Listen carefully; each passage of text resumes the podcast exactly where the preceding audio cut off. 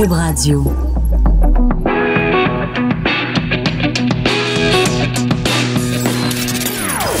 Des opinions bien à elle. Sophie Durocher. Son franc-parler ne laisse personne indifférent.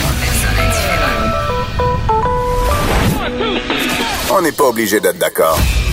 Bonjour tout le monde, c'est Sophie Durocher. Très contente d'être avec vous en ce 15 avril 2019. Mais écoutez, les circonstances sont tellement étranges. Vous le savez peut-être, mon invité aujourd'hui, mon premier invité, c'est Patrick Buruel, que je recevais avec plaisir. J'ai passé toute la fin de semaine à écouter toutes les chansons de son album. Et là, quelques instants, il y a peut-être une demi-heure avant d'entrer en onde, on apprend cet incendie à Notre-Dame de Paris et on est tous complètement tétanisés, complètement euh, scotchés à nos écrans de télé, nos écrans de, de cellulaire. C'est pas juste le symbole de Paris, c'est le symbole de la France qui est en train de partir en flammes. Là, il y a quelques minutes, quelques secondes seulement, la flèche de Notre-Dame s'est éteinte.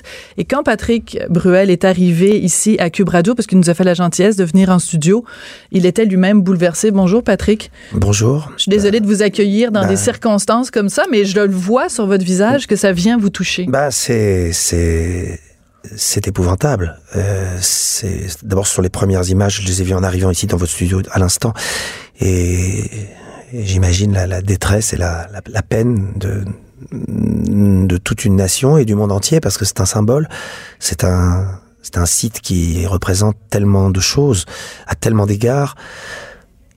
108 ans pour être construite hum. euh, et dévastée en, en quelques minutes.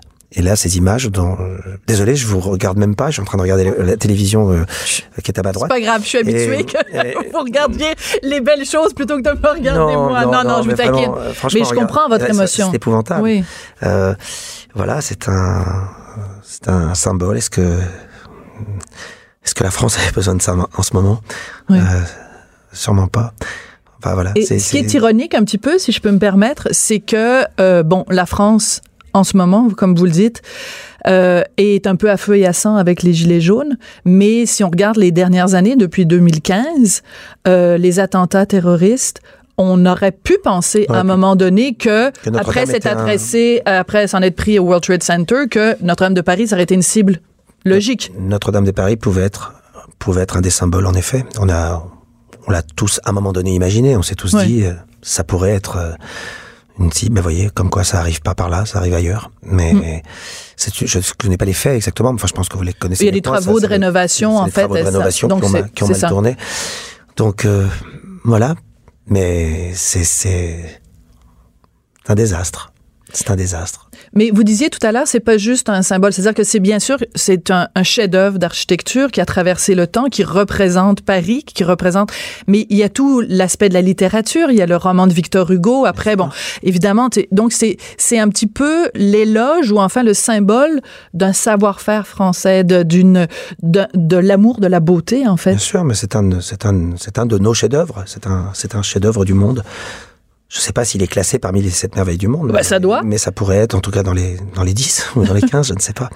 Euh, ouais, il y a quelque chose qui, il y a quelque chose qui s'en va. Il y a, bon, on peut, on peut y voir tellement de choses, tellement de signes, tellement de, tellement de rapports aux, aux évolutions cycliques. Maintenant, après, c'est une, une autre discussion qui peut nous prendre très longtemps. Non, mais allons-y quand même. compliqué. Qu'est-ce que Bah- vous voulez dire? Quel symbole vous vous y voyez? De voir Paris en flammes comme ça? Je ne sais pas. Je, je, je sais pas. Je, je veux pas trop. Je sais pas. C'est, c'est bizarre. Je suis très troublé. Je suis très troublé pour dire la vérité. Oui. Je veux pas aller trop loin là-dedans. Mais je, je suis pas. C'est, c'est, c'est, c'est- voilà, c'est triste. C'est, on a, on a, on peut pas. Regardez, l'image de droite là, c'est fou. Hmm. L'aiguille, l'aiguille qui est en train de tomber, quoi. Bon, le silence à la radio, ça marche pas. Ah ben non, mais quand c'est un silence qui appartient à, vous savez, la fameuse phrase, le silence après Mozart appartient à Mozart, donc le silence appartient après Patrick Bruel appartient aussi à Patrick Bruel. Mais je veux juste revenir, vu que je sens que vous êtes euh, très ému, puis qu'on a parlé des attentats tout à l'heure, euh, c'est particulier parce que justement, le titre de votre nouvel album, Ce soir on sort, quand on l'écoute comme ça, on se dit, bon, ben, le titre de la chanson, euh, il aime faire la fête, Patrick Bruel, blabla, viens avec les copains, on sort. Pas du tout, c'est une chanson très touchante qui parle justement des attentats et de, et de ne pas renon- de ne pas céder à la haine, mais de ne pas avoir peur. C'est ça. C'est une chanson écrite le, quelques jours après le- les attentats du 13 novembre. Euh, il y a 20 ans, j'aurais peut-être pas écrit la chanson de la même manière. C'est cette fois-ci, j'ai pas voulu rajouter de la violence à la violence et, et juste en dégager l'essentiel, l'essentiel de la sensation qu'on qu'on a eue ce soir-là. On n'a pas tous eu la même sensation, mais cette envie de dire, euh, ouais, ce soir on sort, on reste pas chez nous, on va marcher sur ces places de, bougies, sur telle place de la République, on va on va se serrer, on va serrer dans les bras des gens qu'on connaît pas, on va chercher des sourires aux terrasses de café, on va on va montrer au monde entier qu'on est qu'on est debout, qu'on est atteint, touché, mais debout et ensemble. Et on va on va pas faire d'amalgame, on va pas céder à la haine tant espérée, tant attendue, puisque c'était le principe.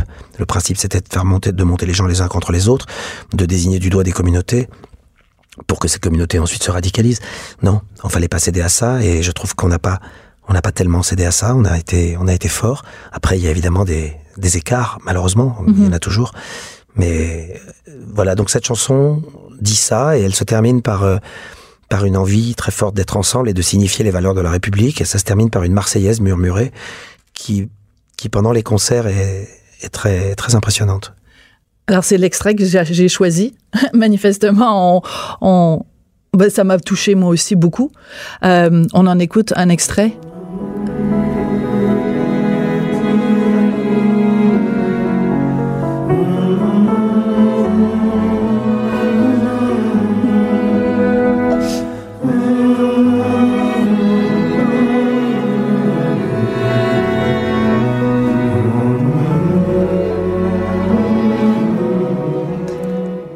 C'est une, c'est une fin de, de Marseillaise très, très murmurée, euh, partagée.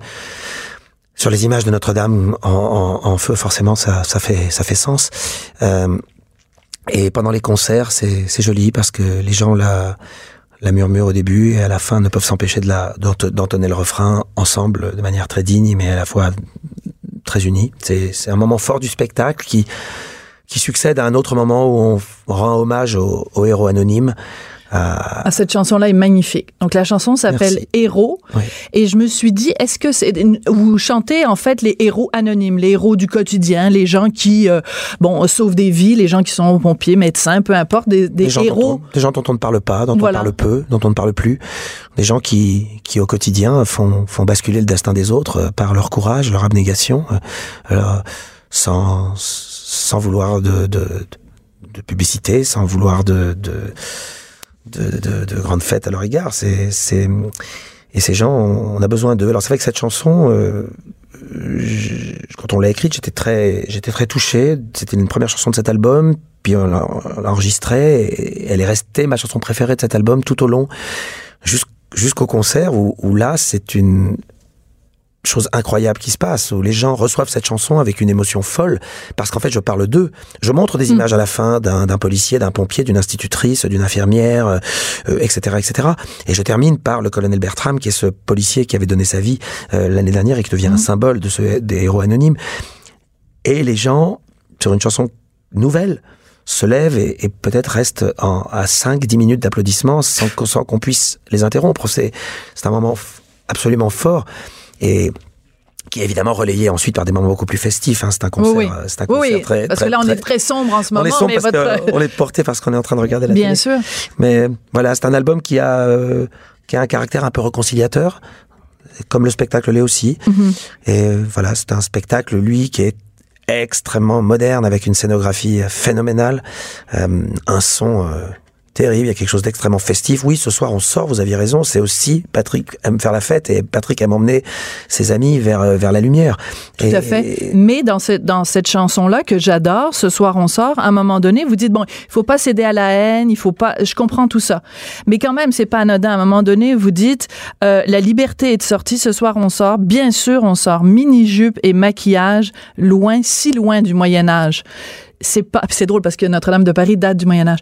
Mais il y a aussi là quelque chose que vous êtes en train de nous dire, c'est la France, c'est aussi ça. C'est des filles en mini-jupe, c'est des filles qui se maquillent, c'est on prend un pot, euh, on sort, on va aux terrasses des cafés et on est loin des gens qui veulent nous ramener au Moyen Âge. Il y a, il y a quelque chose que vous dites de très fort dans cette chanson-là. Bien sûr, oui. C'est on ne, peut, on ne peut pas et on ne veut pas qu'on vienne toucher à nos valeurs républicaines. Mhm. Ce sont des valeurs euh, fondamentales et, et la liberté de se, de se vêtir et de, de se présenter, de s'habiller comme on veut, bien sûr, fait partie de ça, comme la, liberté- la liberté de sortir, la liberté d'écouter de la musique, la liberté d'en faire, la liberté. Mhm. Voilà, c'est c'est ce qu'on défend et ce qu'on voulait, et ce qu'on veut nous parfois nous nous empêcher. Oui. Euh, c'est particulier que je vous reçoive aujourd'hui parce que dans le New York Times, on vient de publier un article qui dit il est très difficile d'être juif aujourd'hui en France. Est-ce que ça résonne pour vous? Alors, si c'est le New York Times qui le dit, alors Mais on fait référence à différents, justement, à l'hypercachère, euh, à l'affaire Alimi, à différents bah, cas d'antisémitisme flagrant C'est-à-dire que l'antisémitisme n'a cessé de croître euh, euh, dans une forme d'indifférence générale euh, pendant un long moment. Et là, je pense qu'il y a une prise de conscience aujourd'hui. Oui.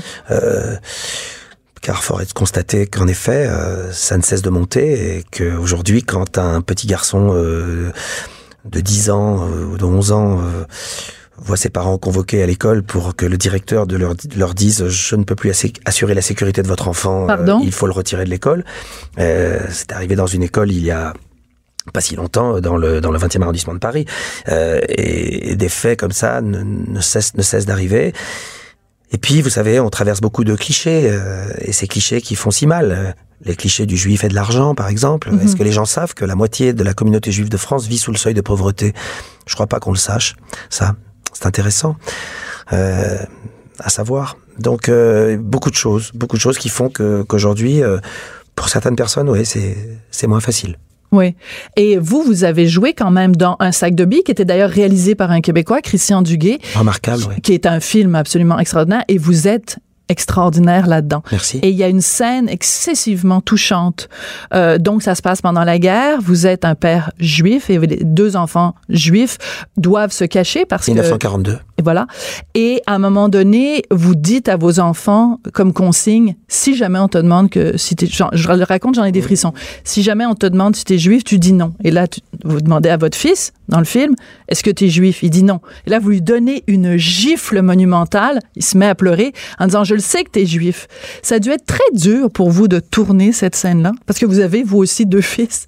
ça a été ça a été très dur euh, sachant que ce geste est un geste qui sauve la vie de cet enfant puisque c'est une histoire vraie si ce père avait pas mis sa cette claque à ce gosse le jour où ce gosse a été interrogé par la Gestapo il aurait cédé et il serait mort et donc ce père a sauvé la vie de son de son fils à ce moment-là euh, ça a été d'autant plus difficile que que j'ai tourné cette scène le 17 novembre 2015 trois jours après les attentats de- du, du 13 novembre trois jours Ouais. après que j'ai pris dans mes bras mes deux enfants euh, qui étaient dans le Stade de France ce soir-là pour leur expliquer l'inexplicable euh, et en leur disant attention si quelqu'un rentre dans ta classe décline ton identité si on te demande ta religion ne le dis pas Vous avez dit ça à vos enfants? j'ai dit ça à mes enfants j'ai dit attention euh, euh, cache-toi sous une table. J'ai donné des indications à mes enfants ce jour-là, euh, et trois jours après, je donnais les mêmes indications à un enfant en 1942. Donc oui, en effet, ça, c'était, très porteur. Et, et ce film a été a été salué euh, partout, avec des millions d'entrées, et, et j'étais heureux de le présenter un peu partout, d'aller aux États-Unis, le présenter à des gens qui ne connaissaient pas cette histoire, qui pensaient pas que c'était forcément une histoire vraie. Parce qu'on est, à- on arrive au bout de 70 ans là. Euh, 75 ans, ça y est, là, Oui. on, ri- on arrive dans un moment où l'oubli va commencer. Euh, et donc, s'il n'y a pas des, les gardiens du temple pour pouvoir euh, euh, euh, entretenir la mémoire, alors euh, seront un jour en, grande difficulté. Il faut absolument euh, permettre cette mémoire. Steven Spielberg a fait un truc formidable après Oui, son projet est extraordinaire. quand il a tourné Schindler List, ensuite derrière, il est parti avec 300 GRI pour interviewer les rescapés pour que à Yad Vashem, à Jérusalem, nous ayons, euh, nous ayons ces preuves à vie, là, de, puisque nous, euh, nous sommes obligés aujourd'hui de nous battre contre des, des négationnistes. euh, euh, c'est voilà. Mais dis donc, c'est sombre notre interview. Hein Oh ben écoutez, euh, ça, ça a commencé dans les flammes, ça va peut-être finir, on va se mettre à danser tous les deux ensemble. Mais vous parlez de Yad Vashem, dont ce musée de l'Holocauste, qui est un des endroits, enfin non, pas un des endroits, je, je, je, je me corrige, qui est l'endroit où je suis allée, où j'ai jamais été bouleversée comme ça. Je suis tombée à genoux. C'était trop, trop difficile. La, la section sur les enfants, d'ailleurs, qui est construite par un architecte québécois, Moshe Savdi, c'est dur. Ben, C'est-à-dire que ça, ça vous met absolument tout en perspective, ça vous donne le chemin par lesquels, euh, le chemin, le chemin psychologique par lequel tout le monde est passé, que ce soit les, les, les barbares ou, ou les, ou les victimes. Et puis vous avez vu comment c'est construit, ça se termine par un, un grand couloir qui monte vers la lumière. Mm. Et quand vous sortez, vous allez vers la lumière. Mm. Parce que c'est ça. Il faut aller vers la lumière, quoi qu'il arrive. C'est extraordinaire. Et sur le moment, vous prenez cette lumière, et 5, 6 minutes, 10 minutes après, c'est ce qui a dû vous arriver. Là, vous prenez tout, tout, tout, En plein dans la gueule. plein dans la gueule. Je crois que tout le monde doit y passer, tout le monde doit y aller, tout le monde doit voir. On doit voir, on peut pas oublier.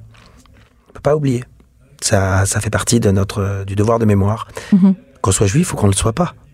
Bien sûr. quand on vous demande est-ce que vous vous sentez mena- quand on me demande est-ce que vous vous sentez mena- menacé en tant que juif euh, quand il y a des, des, des, des, tombes profanées ou des attentats, je dis mais je me sens menacé en tant que citoyen d'une république. C'est la république qui est menacée quand une communauté est menacée. Mhm. C'est pas uniquement cette communauté. Oui, puis de toute façon, on, on soulignait il y a quelques jours seulement le 25e anniversaire du génocide au Rwanda, où il s'est commis, se sont commis des atrocités aussi. Absolument. Donc tout être humain, là où l'humain souffre, ben on doit, on doit, ça doit nous interpeller, a- ça doit nous interpeller très fort. aucune- Il faut qu'il y ait absolument aucune échelle euh, et aucune concurrence euh, mémorielle.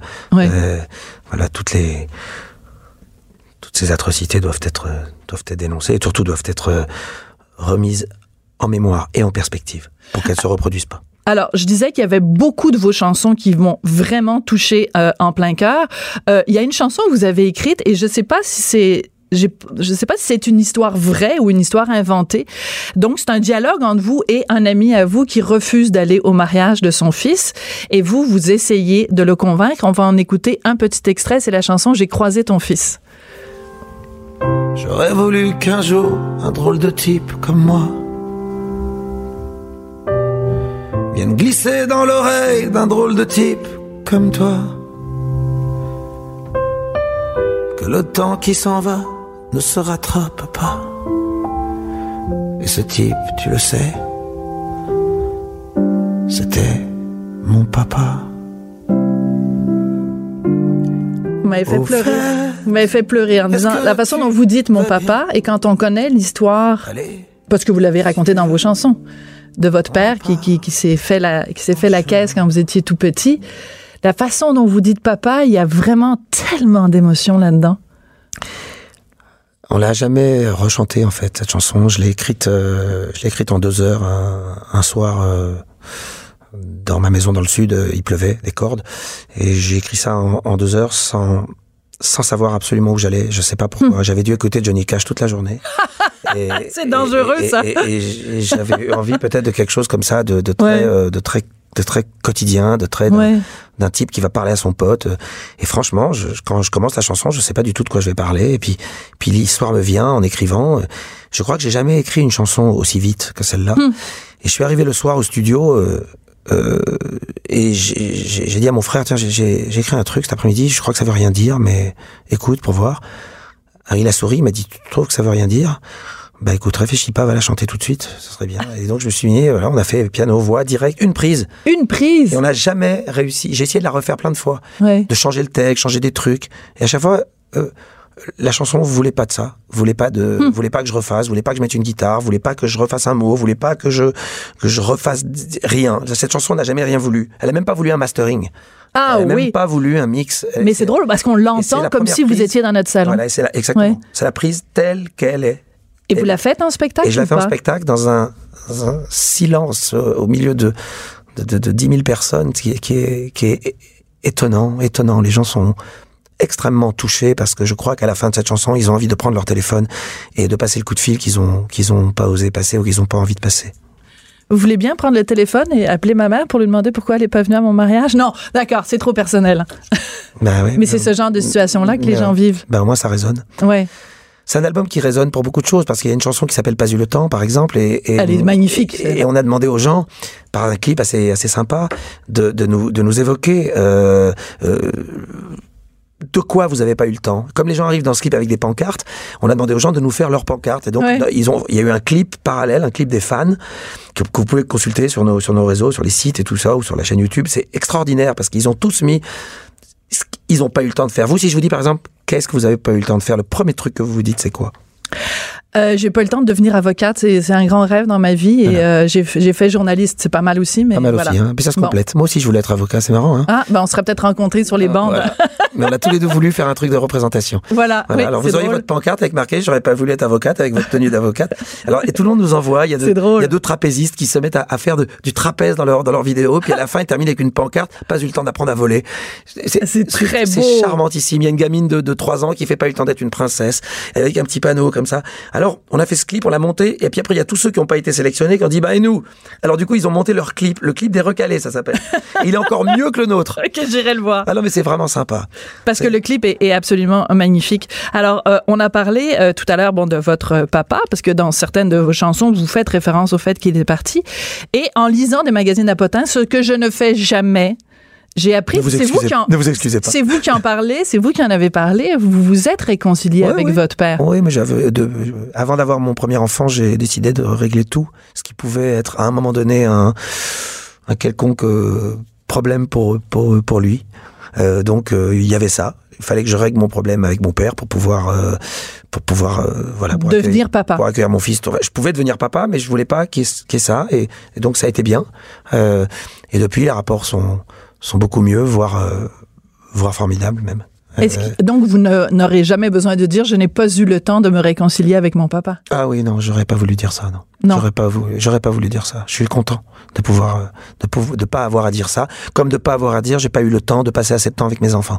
Ça aussi, c'était une, c'était une, une règle que je m'étais fixée et, et que je, et que je tiens. Puisqu'en vous quittant, d'ailleurs, je pars à Los Angeles les retrouver. Ah ben oui, ben c'est ça parce qu'ils vivent euh, bon là-bas. Puisqu'on lit les magazines à potins, on sait aussi qu'ils sont là-bas avec euh, leur Ouais, maman. Et pourtant, on les évite bien, les potins, nous. hein. Non, mais quand même. Mais euh, d'ailleurs, c'est formidable parce que vous avez réussi à maintenir une très belle relation avec votre ex. Je Exceptionnel. pense. Hein. Oui, exceptionnel. C'est quoi votre secret? On est comme à l'intelligence déjà, Oui. je pense. Euh, De la- part et d'autre? Ah oui, bah, je parle même elle encore plus. Euh, mais l'intelligence, puis le, le, le, le, le souci premier, les enfants, c'est tout. Les enfants, les enfants ont pas à trinquer pour les, les, les, les erreurs ou les, ou les, ou les choix euh, de leurs parents. Non, non, là c'est bien, puis ça se passe bien. Puis on a beaucoup de respect l'un pour l'autre parce qu'on on s'admire énormément et puis Mhm. qu'on se soutient. Mais on s'aime vraiment, on est comme des frères et sœurs, c'est juste extraordinaire. On est juste plus des amoureux, comme on dit. Ouais. Mais c'est d'ailleurs particulier parce que donc elle s'appelle Amanda Sters et elle il devait y avoir un film québécois qui était une adaptation d'un de ses livres Les terres saintes, oui. et vous, eh, vous deviez jouer dans le film Bah, qui était une adaptation du livre de votre ex. Ça aurait été une belle. euh, Si ça avait été euh, fait par les Québécois, donc dans une version française, euh, j'aurais joué le rôle du rabbin dans, dans Les Terres Saintes, mais finalement ça a été fait par les Américains, avec Amanda qui l'a réalisé en anglais, et du coup je joue le rôle du médecin. Ah bah je savais pas, j'étais pas au Ça courant. s'appelle Holy Lands, et le film est absolument splendide. Ah oui, bon, ben, Splendide. j'irai voir ça. Donc, il y a deux choses qu'il faut que j'aille faire Voilà. après à- à vous avoir parlé. Le clip des recalés et euh, Holy Land. Euh, je veux pas qu'on se quitte sans parler d'une autre chanson que j'adore qui s'intitule Arrête de sourire. Et il y a un passage qui m'a vraiment, vraiment surprise. On en écoute euh, un extrait. Arrête de sourire. Quand je te vois, tu me donnes presque envie d'y croire. Presque envie d'essayer de voir dans le noir. Moi qui me nourris rarement d'amour et d'espoir. Arrête de sourire. Moi je suis celui qui doute de tout malgré lui. Qui se nettoie de ses péchés le soir sous la pluie. Celui qui se noie seul dans une mer de déni. Alors, voici plusieurs mots que je pensais pas un jour associer à Patrick Bruel. Euh, manquer d'espoir, le doute, euh, le déni. C'est pas vous, ça? Bah écoutez, c'est une très grande rencontre, cette chanson, puisque c'est une rencontre avec un immense auteur-compositeur québécois, Pierre Lapointe. Pierre Lapointe qui rentre dans ma loge après le concert que j'ai donné à, à Place des Arts, au Théâtre Maisonneuve, autour de Barbara. Et il rentre dans ma loge et il me dit des choses euh, extraordinaires sur le spectacle et sur moi. Euh, il a vu des choses, il a compris des choses. Et je lui dis, j'aimerais un jour chanter du Pierre Lapointe. Il m'envoie une chanson sublime qui s'appelle L'amour est un fantôme, qui est dans cet album. Oui, qui est aussi là. Et quelques semaines plus tard, il me dit décidément tu m'inspires et il m'envoie cette chanson-là. et quand j'écoute cette chanson Arrête de sourire, je me dis mais c'est c'est pas moi ça. C'est pas moi. C'est pas moi qui dis ça. C'est étrange. Est-ce que c'est quelqu'un qui me dit ça à moi Peut-être? Ah. Est-ce que c'est moi qui suis dans un miroir en train de me regarder et en train de me parler? Est-ce que c'est Pierre Lapointe qui a à ce point-là percé des choses si intimes chez moi et j'hésite pas longtemps pour lui dire, bien sûr, cette chanson euh, va être dans mon album. Et aujourd'hui, elle, elle, elle pose des questions, elle, Oui. elle vous fait poser des questions, et, et j'apporte forcément, forcément des réponses à travers, euh, à travers les questions que que, je me pose. Euh, bien sûr, bien sûr que tout me va. Tous ces mots me vont, puisque c'est la, c'est l'autre côté. C'est, je, je suis perclus de doute, bien sûr. Je, je, je fais semblant de croire euh, que je mérite tout ça, peut-être un petit peu, comme le disait Amanda très joliment dans une chanson qui s'appelle Je fais semblant. Donc oui, j'ai j'ai deux, j'ai deux, j'ai deux, j'ai deux aspects en moi. Il y a deux Patrick Euh, Bruel. Ouais, certainement. Mais je suis, je suis, je, je, res- je ressemble pas mal, mais je suis sidéré que que Pierre Lapointe ait, ait eu cette, vu ça. cette vision. Mais c'est un immense. Enfin, je sais pas. C'est Ah pas, oui, pas moi qui vais vous vendre Pierre Lapointe ici au Québec, mais quel artiste. Mais alors, il est allé vous voir à la fin d'un spectacle de Barbara. Il a dit des choses sur votre lien avec Barbara. Alors moi, si je peux me permettre, dans la chanson, euh, je pense que c'est dans J'ai croisé ton fils, à un moment donné, vous dites Oui. Le temps qui s'en va ne se rattrape pas. Mm.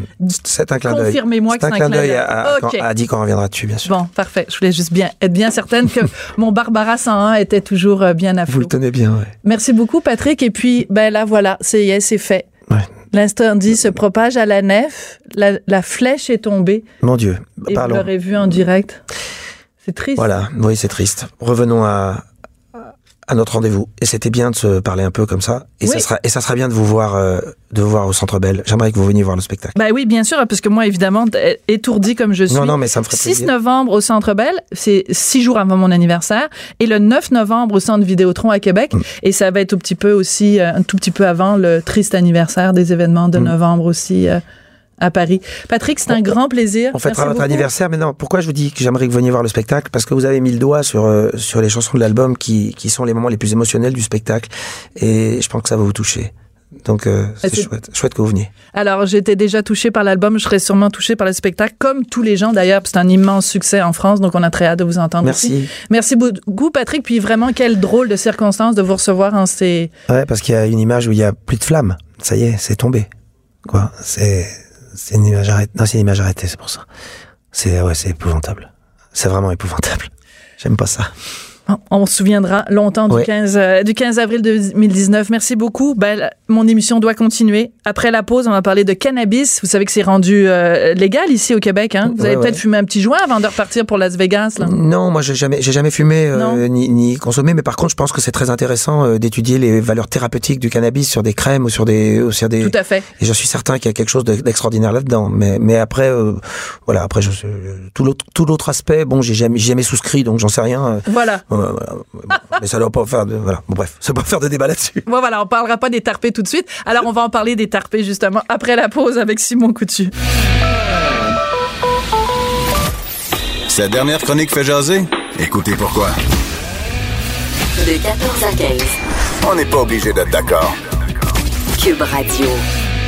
Bon, ben, si vous avez senti un tout petit peu mon enthousiasme face à l'album de Patrick Bruel, je vous communique à nouveau mon enthousiasme. Cette fois-ci, c'est pour un documentaire absolument fabuleux qui s'intitule Cannabis illégal. Ça va être diffusé ce mercredi, donc le 17 avril à 20h, sur les ondes de Télé-Québec.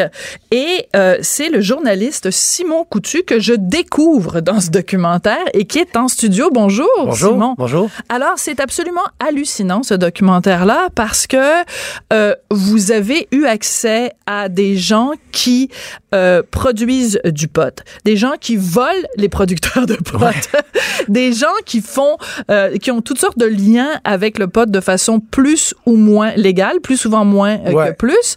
Qu'est-ce que c'est parti d'où cet intérêt-là pour le cannabis? Ben, depuis quatre ans chez Vice, on, on couvre euh, l'industrie du cannabis. On le couvrait, euh, en fait, euh, on- à l'époque, on, on était sous les, con- le régime conservateur, le gouvernement conservateur, pardon, et, euh, et on, on s'attendait pas du tout à ce que ça soit légalisé, là, comme tout le monde. Mais bon, on s'y intéressait. Éventuellement, euh, bon, euh, on a appris la légalisation. Puis l'idée, c'était de- de- d'avoir un angle intéressant, original pour marquer le coup de la, de la légalisation. Et on a, on a commencé à travailler euh, là-dessus en, amont là, de- du, du 17 octobre dernier. Alors, c'est absolument fascinant parce que, évidemment, la raison principale pour laquelle le gouvernement de Justin Trudeau a réussi à convaincre les Canadiens qu'il fallait Ouais. légaliser le cannabis, c'était la raison principale. Euh, on va écarter le crime organisé de ça. Ouais. Vous, ce que vous démontrez avec votre documentaire, c'est que, un, c'est pas vraiment tant que ça, le pas juste le crime organisé qui est là-dedans, c'est des, des, des producteurs à la petite semaine, là, des monsieur et madame tout le monde quasiment. Ben, le crime organisé est là. Je veux dire, on peut quand il y a de l'argent. euh, Oui, mais c'est pas juste les Hells. Non, non, pas du tout, pas du tout. Parce que c'est une plante qui est assez simple à faire pousser. C'est aussi assez simple à avoir des permis médicaux qui nous qui permettent éventuellement de faire pousser de grandes quantités de cannabis. Donc, euh, c'est- loin d'être euh, le crime organisé qui a le monopole. Comme, par exemple, si on com- compare le cannabis à, à la cocaïne ou l'héroïne, où, euh, bon, on doit faire affaire avec un cartel, des importations, des contacts, etc. Euh, le cannabis, c'est- pas du tout la même réalité. D'accord. Donc, donc déjà, on vient un petit peu de détruire l'argument principal de Justin Trudeau. Et deuxièmement, ce que vous démontrez aussi avec le documentaire, ce dont on se rend compte, c'est que finalement, euh, les gens qui sont dans le pot, Ouais. ben ils vont continuer, ils ont continué après le 17 octobre, puis ils vont continuer, puis finalement ils regardent ça aller, puis il y a pas pas grand chose qui va les empêcher de toute façon. Ouais, ben c'est vrai que le constat c'est que six mois après, le marché noir est encore en relative bonne santé. Ça c'est. Florissant, dirons-nous. Oui, oui, clairement. Mais euh, après, ça ne fait que six mois aussi. Il y a plusieurs des substances qui euh, qui ont été annoncées, euh, dont le hashish, euh, les produits comestibles, qui ne sont toujours pas légalisés. Donc ça, tu sais, je veux dire, le, le marché noir profite de C'est de- sûr. de ça. Et l'autre chose aussi, c'est que présentement, euh, les, ce, ne sont que, euh, des dizaines de producteurs autorisés qui ont accès à ce marché y a, il y a tout le programme, il y a le programme des, euh, des de microculture qui va voir le jour éventuellement. Euh, donc, ça, ça va donner accès éventuellement à certains petits producteurs. C'est pas le cas en ce moment. Donc, tu sais, c'est, mais c'est vrai, là, je veux dire, le marché noir, les trafiquants, les vendeurs, présentement, les affaires sont toujours bonnes. Les- affaires sont bonnes. Alors, j'aimerais qu'on écoute parce que je vais juste parler à mon équipe. Donc, on avait la bande-annonce et on avait un extrait. Alors, j'aimerais ça qu'on écoute l'extrait parce que moi, personnellement, ça m'a beaucoup. En fait, je veux pas dire que ça m'a fait rire, je veux pas banaliser ça, mais en tout cas, c'est assez spécial. On écoute ça. Ça, c'est un de mes amis qui est bouché puis qui s'est dit Écoute, Hugo, on peut-tu faire une collaboration THC et viande? J'ai fait comme euh, Oui, s'il vous plaît. Fait qu'il a commencé à me faire des, des tourtières. L'année passée, il m'a fait des tourtières. Il était malade. Fait que c'était 1000 mg. T'as fait des tourtières. Des tourtières au THC. au- Même pas au cannabis, même au THC. Au THC. Ouais, fait que ça pouvait geler 10 bonnes personnes avec une tourtière. Je sais pas, là, ça me fait tellement rire parce que vous l'avez dit, donc les comestibles, c'est seulement l'année prochaine, je pense que ça Ouais, va être légalisé. On, on disait octobre 2019. Bon, c'est ça. Jusqu'à preuve du contraire. Mais euh, donc, entre-temps, écoute, le marché de la tourtière au, au THC. Et laissé mais entre ce- les mains du marché noir. du marché noir. Mais c'est intéressant parce que ce gars-là, il s'appelle Michel, c'est ça? Hugo, je me trompe? Hugo, ouais, pardon. voilà. Euh, ce Hugo que vous avez euh, rencontré, lui, il fait une tonne de produits différents, de Ouais. déclinaisons de, de- du pot. Et en plus, il- il- à chaque fois, il est sold out. Ah, lui vend tous ses produits. Et, mais il faut savoir que lui vend des produits euh, très forts. Euh, beaucoup, il fait de, de l'extraction euh, de, de THC et il peut monter à des produits qui ont quatre- 90% de THC. de THC. Ce qui est, ce qui est la, la substance là, psychotrope, là, une, Ouais. un des cannabinoïdes qui fait en sorte qu'on, se sent euphorique et tout ça. Donc lui, et ça, c'est, c'est un, un procédé qui est parfois euh, euh, euh, en fait, pour avoir ce type de, ce pourcentage de THC. Il faut parfois avoir recours à des hydrocarbures comme du butane. Et ça, lui, il compare un peu au crack du cannabis, là, si on compare à la cocaïne, par exemple. Et ça, ça va demeurer légal, même après la légalisation des, euh, des, des Ça va demeurer illégal. Illégal. Donc, ce produit très, très fort, lui, demeure dans l'illégalité. Mais c'est ça qui est fascinant dans votre documentaire, c'est qu'il y a certaines personnes, beaucoup de personnes qui témoignent à visage découvert, Ouais. mais il y a aussi des gens qui évidemment ont demandé qu'on brouille leur visage, on brouille leur voix également, et je pense à deux personnes en particulier. Ouais. Une personne qui est un producteur de potes. En fait, lui, il, il installe des plants de potes dans des champs de maïs. Ouais, il squatte Il littéralement. squatte. Ouais, voilà. Donc, ce qui fait est non seulement illégal, mais en plus, c'est pas correct pour les gens qui ont le champ de maïs. Non. Et vous avez aussi le gars qui euh, survole les champs de maïs, qui identifie les endroits où il y a du pot Ouais. et qui organise des virées où il va voler le pot des autres et à un moment donné, vous le dites, mais pourquoi tu fais ça? Il dit, il faut que je paye l'école privée à ma fille. Je hurlais de rire dans mon salon. Ouais, ben oui, c'est ce qu'il dit. Oui, Oui. effectivement. Mais vous avez eu accès à ces gens-là. Comment vous les avez trouvés? Ben, j'ai envie de dire pour un trafiquant qui se retrouve devant la caméra, on en a rencontré peut-être une dizaine. Donc, euh, parce que ces gens-là euh, ont rien à gagner, là, absolument rien à gagner de venir devant la caméra. Ils n'ont rien à vendre, euh, il n'y a pas de cause. À la limite, la seule chose que je pouvais leur vendre, entre guillemets, c'est de, de, de raconter l'histoire comme elle se fait pour vrai, donc dans le champ. tu sais. Donc, c'est ce qu'on leur proposait. Sinon, comme je le disais, c'est des, des gens qui on parle, pour, pour certains, depuis parfois plusieurs années.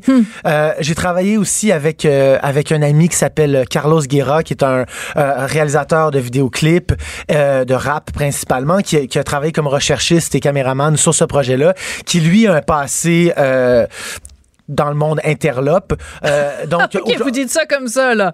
ah non, mais c'est Oui, vrai, oui. il a, fait, il a fait de la prison. OK, euh. Donc, oui, oui. Donc, Donc, ils connaissaient les bonnes personnes. ben ou- oui, certaines. donc, donc, euh, mais non, il s'en cache pas. je veux Ok, dire, ça- d'accord. Il, il a fait de la prison au Panama, il en a fait ici au Canada aussi. Boy! Donc, euh, donc, mais, mais, mais en même temps, ça fait partie de son histoire. Puis aujourd'hui, il réussit très, très bien comme réalisateur dans, dans le milieu. Voilà. Mais il a les connaissances, puis il peut vous mettre en contact avec des gens qui connaissent quelqu'un, qui connaissent quelqu'un, parce Voilà. que vous avez un accès. Et ça, c'est tout un hommage à vos talents journalistiques, parce que Merci. je dois vous le dire, Simon, euh, non seulement ce documentaire-là est super bien fait, mais vous êtes hyper à l'aise à la caméra et vous posez des motadines de bonnes questions. Là, vous êtes sur le, le terrain, vous êtes en train de parler avec des dealers, avec des, des producteurs et tout, et vous avez le sens de la répartie très aiguisée. Ben, merci. je le prends. Ouais. Alors, qu'est-ce que vous retenez vous de ce documentaire-là? Qu'est-ce que qu'est-ce qui vous a surpris? Qu'est-ce qui vous a déçu? Qu'est-ce que quelle conclusion vous en tirez? Ben, les gens avec avec qui on parle dans ce documentaire-là, on les a suivis avant et après la légalisation. Et lorsque je les ai rencontrés, bon, on n'a pas mis une caméra dans leur visage là, à la première rencontre. J'imagine. Au départ, quand on leur parlait, on avait un peu l'impression que qu'après la légalisation, ces gens-là perdraient du terrain, perdraient des parts de marché, même se verraient, euh, perdraient leur gagne-pain. sais. Et au lendemain, là, on parle de six mois après, c'est absolument pas ce qui est arrivé. Tu sais, Il y a eu des ratés là, avec la SQDC, on l'a vu. Donc, euh, tu sais, Rupture de stock et compagnie. voilà, donc ça, ça a avantagé euh, le marché noir. Je parle pas du tout de, de, de, de santé publique, mais l'histoire de monter ça à 21 ans, c'est sûr que le marché noir est content. Là, là je parle pas de questions de santé publique du tout, là, parce que bon, il y a des questions par rapport au cerveau des jeunes, etc. Ça, c'est une autre question, mais par rapport à éradiquer le marché noir, c'est pas nécessairement, je crois, un pas dans la bonne direction, dans, dans le sens que... Donc, il faudrait que François Legault et ses ministres euh, euh, regardent votre documentaire parce que peut-être que ça les euh, sensibiliserait parce qu'il y a quand même beaucoup de spécialistes, beaucoup de gens dans le domaine qui disent pas une bonne idée de passer ça de 18 à 21, justement pour les raisons que vous voulez que vous venez de mentionner. Ben, au-delà de regarder mon documentaire, je pense que c'est important que les législateurs regardent ce qui se passe sur le marché noir. Parce que c'est un marché qui a ses dynamiques, qui existe depuis des décennies, qui, euh, une vraie économie, là. Donc, euh, c'est, j'ai l'impression que oui, les gens doivent se régulariser, entrer, tu sais, faire euh, obtenir des permis, par exemple, de microculture, etc. Il y a éventuellement de la place pour les gens qui étaient là auparavant dans le marché noir, dans le marché légal. Mais j'ai l'impression que le gouvernement aussi doit étudier les dynamiques du marché noir pour mieux les comprendre, pour éventuellement mieux les combattre. Ouais, il y a une, une scène à un moment donné dans le documentaire où vous êtes avec un des euh, des voleurs de potes et euh, vous êtes en hélicoptère. Ouais, en avion. en avion et vous survolez des champs de maïs et même nous on le voit. Ah, on voit dans le champ, t'as le champ, c'est tout blond.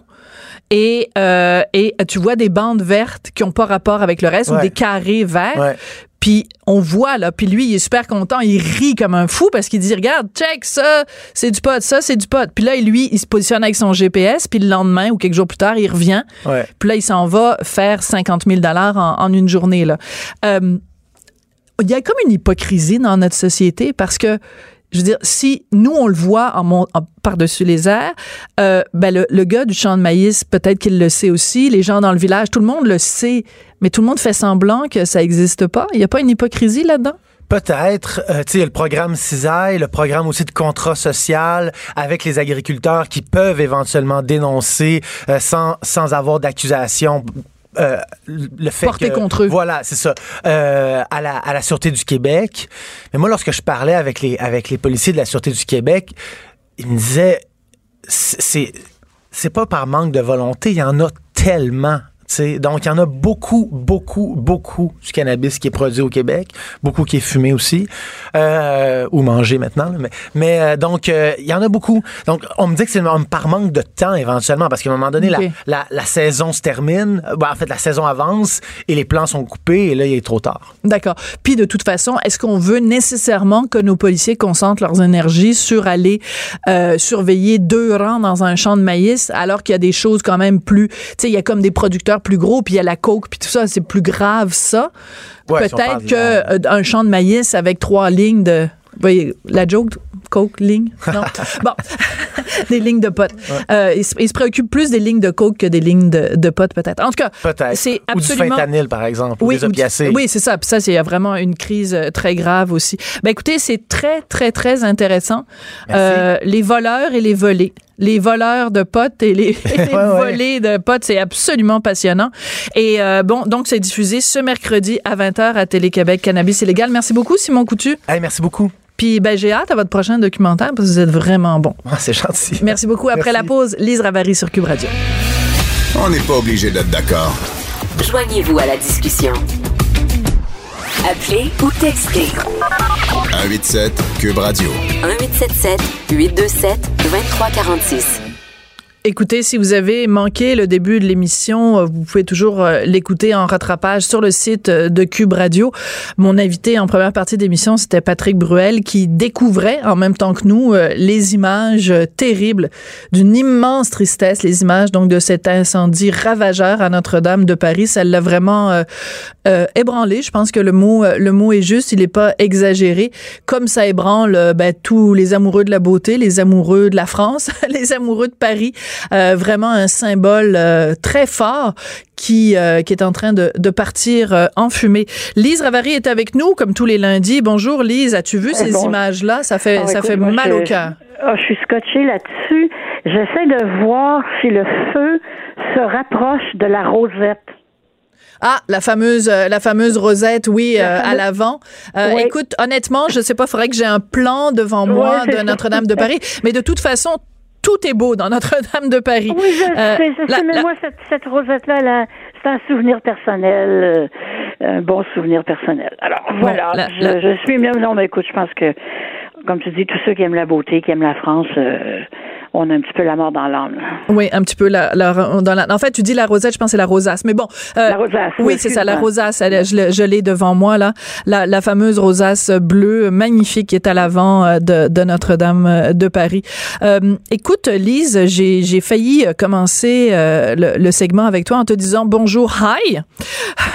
Parce que, donc, ce rapport de l'Office de la langue française du Québec qui a été rendu public la semaine dernière, dans lequel on apprend et c'est assez singulier parce que bon, on s'en rend compte quand on marche dans les rues euh, de Montréal, mais que l'accueil euh, full bilingue euh, augmente euh, à Montréal. Donc, de manière bilingue, c'est avec 4% des gens qui nous accueillaient avant avec un, avec un bonjour hi, et maintenant c'est monté à 8 euh, est-ce que, à quel moment on tire sur le bouton panique en disant euh, réveillez-vous, il est en train de se passer quelque chose euh, au Québec, euh, on est en train de se bilinguiser euh, dangereusement?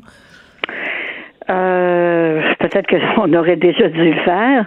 Euh, bah, je dis pas qu'il est trop tard, mais moi, ce qui me, ce qui, ce qui accroche mes pensées, c'est que même si on tire la sonnette d'alarme, sérieusement, qu'est-ce qu'on peut faire? On ne peut pas forcer des gens à parler une langue qu'ils veulent pas. Ça, là, je veux dire, on peut essayer bien les affaires, mais s'ils veulent pas, ils veulent pas. Oui, parle-en au maire de Manstead qui est unilingue Voilà. anglais et qui est même pas capable de s'adresser à nous Ah en non, français. Non, mais c'est parce qu'il est sourd. Ah, Ah, OK, je ne Oui. savais pas. Oui. Non, ben, moi, je ne savais pas que la surdité s'empêchait d'apprendre une langue, mais Ouais. du côté anglophone, on me l'a rappelé, s'il parle pas français, c'est qu'il est sourd. Bon, d'accord. Mais il n'est pas sourd à l'anglais, par contre. Bon. Non, non, non, mais, non. mais quand tu dis on ne peut, qu'est-ce qu'on peut faire? On peut pas forcer les gens à parler une langue. Moi, je te donne quelques exemples. On peut, quand on rentre dans un commerce et qu'on est accueilli par un bonjour, hi, avec plein de délicatesse et de gentillesse, dire non. Au Québec, on dit Mhm. bonjour. Si vous euh, voyez que je parle anglais, bien sûr, dites-moi hi, mais accueillez-moi avec un bonjour. Et on peut aller plus loin. Si ça se reproduit à plusieurs reprises dans le même commerce, on, On peut y va plus. on on n'y va plus ou alors on interpelle les dirigeants de ce commerce-là sur Twitter ou sur Facebook en disant cher un tel un tel un tel pourquoi exigez-vous de vos employés qu'ils m'accueillent à par un bonjour hi. Tu sais il faut il faut il faut pas baisser les bras. C'est trop facile de dire on peut rien faire Lise. Non, je dis pas qu'on peut rien faire, mais euh, c'est quand même limité parce qu'on tombe dans vraiment là là il y a pas de il a pas de de, de, de- de- on se- c'est pas équivoque là. Je veux dire ta, ta langue maternelle généralement c'est celle que tu parles en premier là. Quand on demande aux gens de la remplacer par une autre c'est vrai que dans bien des cas, c'est- beaucoup, c'est gros. Puis les gens qui émigrent, parfait, absolument, c'est ça fait partie de ça fait partie des conditions pour émigrer, ou ça va le faire bientôt. Mais pour, euh, je sais pas moi, le descendant d'un d'un colon britannique ou écossais qui est venu en 1790, euh, c'est autre chose. Il y a comme une fermeture qui est du domaine des émotions, qui n'a rien à voir avec la compréhension des faits, le Québec, la- le français, langue en danger. Ça rentre pas dans leur analyse. Mais est-ce que là, ça devrait pas venir d'en haut? C'est-à-dire que trop souvent, quand moi, parce qu'évidemment, je suis une, je suis une emmerdeuse professionnelle. Donc, moi, quand je rentre dans, un commerce puis qu'on me dit bonjour, hi, je sors mon petit laïus puis gna gna gna gna gna gna. Et 50% du temps, je me fais dire, oui, mais Montréal, c'est bilingue. Là, il faut que je leur dise, non, Montréal, pas bilingue. Le Québec, c'est pas bilingue. Il y a une seule province au Canada qui est bilingue, c'est le Nouveau-Brunswick. Euh, le Québec est une, une, une province francophone avec une minorité anglophone qu'on adore et qu'on aime. Mais ce n'est pas une province bilingue. Montréal est pas bilingue. Et quand tu la mairesse de la ville qui s'adresse à des investisseurs étrangers en anglais seulement, quel genre de message elle envoie? Comment veux-tu après ça convaincre les gens que c'est que Montréal est une ville française dans, dans une, une métropole francophone, dans une, dans une province francophone? C'est bien difficile. Ce qui est difficile pour eux de comprendre, euh, justement, c'est que ce qu'ils voient et ce qu'ils entendent à tous les jours, c'est un Montréal bilingue. Donc, quand on dit ce n'est pas bilingue, et là, on pense le statut de la ville, Ouais. pour eux et elles, dans leur réalité, tout le monde autour d'eux est bilingue. Alors, quand on leur dit c'est, c'est pas une ville bilingue, ils s'imaginent qu'on, ben, qu'on est malade. Oui, ou alors qu'on est raciste, parce que qui dit Ah, bilingue ben ça. dit aussi multiculturel. Donc, si tu nies le Ah non, bilinguisme bilingue, ça va être multiculturel. Oui, oui, mais pas, tu sais, mettons un millénial. là. Tu sais, tu croises un millénial avec un anneau dans le nez qui te sert dans un commerce, puis qui dit non, Montréal, c'est bilingue. Tu lui dis non. Il dit, ben là, vous êtes contre le multiculturalisme. Ben, en, en général, Ah oui, là, ouais. mais, mais ce que je veux dire, c'est que les jeunes aussi beaucoup associent ça. Ah, si t'es- si t'exiges le français, c'est parce que t'es fermé sur l'anglais. Si t'es fermé sur l'anglais, t'es fermé sur le monde. Si t'es fermé sur le monde, c'est parce que t'es raciste. L'équation se fait, là, ça prend trois secondes. Oui, je suis tout à fait d'accord avec Bon. toi. Et là-dessus, il y a du travail à faire. Ben, Il y a du travail à faire à l'école. Il y a, il y a du travail à faire à la maison. Ouais. Mais, tu- mais tu sais, les gens sont. Voilà, la vie qu'on mène, c'est une, c'est une vie de fou. euh, tu veux dire aux gens, ben, à chaque fois que vous allez rentrer dans un commerce où on dit bonjour, hey, ça serait bien de leur expliquer pourquoi. Toi, tu le fais parce que tu es, une passionnara de la langue française, mais on peut pas s'entendre ça de tout le monde. non, c'est sûr. Fait que moi, moi, ma- crainte, Sophie, c'est pas que je, je veux voir le bonjour Ice euh, généralisé, puis je veux pas que Montréal devienne une ville anglophone. Euh, je pense que ça serait une catastrophe. Euh, par contre, il y a, il y a comme un élément de, de vie réelle dont on on, on peut pas euh, on peut pas faire abstraction. Et, et, et cette vie réelle là, si, on peut pas changer la réalité là. Hein? Veux, veux pas? Eux entendent des gens parler bilingue, alors tout est bilingue. Hmm. Le Québec est bilingue, le Canada est bilingue. Puis si vous l'êtes pas, vous êtes raciste. Ouais. Ben, moi, j'accepterai, j'accepterai, et euh, je, écoutez-moi bien, j'accepterai le bonjour hi à Montréal le jour où à Madrid, je vais me faire a- accueillir par un hola hi. Hein? Ou à Rome, ça va être buongiorno bella hi. Ce jour-là, OK, pas de problème, on fait du bonjour hi. Je vais être la première à le dire. Hey, Lise, il nous est reste. au oublies Oui. la portion la plus importante. Nous sommes au Canada. Oui, nous sommes le au Canada, dans sa constitution, il est bilingue. Il est bling. il est bling bling. Il est bling bling. Il est bling bling le Québec. Hey, écoute, il nous reste un tout petit peu de temps. Je voudrais qu'on revienne sur cette histoire hallucinante qui s'est passée en fin de semaine. Euh, un imam montréalais. Alors là, je cite mes collègues là, euh, Félix Séguin et compagnie. Un imam montréalais qui avait vu son passeport révoqué pour des raisons de sécurité nationale s'est retrouvé hier sur la même panel que des politiciens et un philosophe. Le philosophe en question, ha, Charles Taylor, qui arrête pas de nous faire la morale depuis des semaines au sujet de la laïcité. Le député, ben, c'est un député libéral, Franz Benjamin, et la députée solidaire Rouba Ghazal, qui se sont retrouvés sur le même panel que le cheikh Ali Sobeiti, donc qui, euh, ben écoute, il y a carrément son passeport lui avait carrément été enlevé parce qu'il a été considéré comme un sujet d'intérêt par la GRC. Qu'est-ce qu'ils sont allés faire dans cette galère-là? Ça leur tentait Mais pas de se renseigner? Non, Mais oui, mais Charles ça- Taylor, on nous dit que c'est un intellectuel brillant, supposément une des grandes lumières de ce faut siècle. Faut que tu fouilles beaucoup avant de tomber sur ces choses-là. Tu sais, c'est- c'est- je veux pas les excuser, là.